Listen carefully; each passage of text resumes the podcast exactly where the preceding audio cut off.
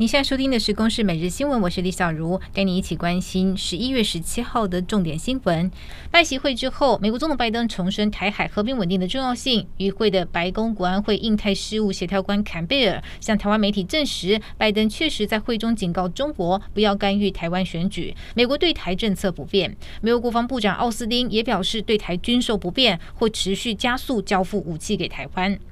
日本首相岸田文雄今天也和中国国家主席习近平在 APEC 场边进行会面。习近平向岸田提出中日战略互惠关系。岸田文雄会后表示，对中国表达区域军事活动的严重关切，并再次强调台湾海峡和平稳定对日本在内的国际社会极为重要，也呼吁中国拆除在钓鱼台日本专属经济区设置的中国浮标，以及希望中国取消日本渔产品出口禁令，坚称核废水排放是安全的。台湾国防自主、国建国造又往前进一步，海军和中信造船签约，预计打造轻型巡防艇、防空型跟反舰型原型舰。今天上午举行防空型原型舰的开工典礼，总统蔡英文也特别南下主持，强调要持续迈向国防现代化，也宣示国军捍卫台海和平的决心。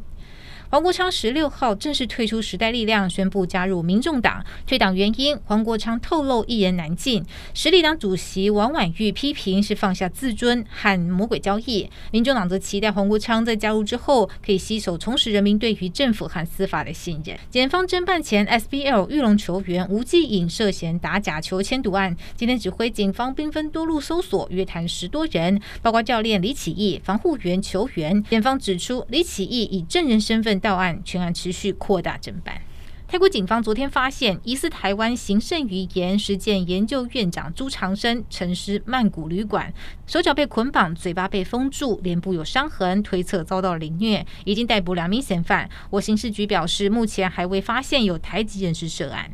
北检侦办扯铃教练鲁继贤共谍案，查出鲁男利用地下通汇管道收受中资，再透过女艺人郭书瑶的胞弟、另一名扯铃教练等人的账户收款，拉拢缺钱的士官兵，要求提供营区部署资讯。检方今天亦违反国安法、银行法等罪起诉鲁继贤等十个人。以上由公视新闻制作，谢谢您的收听。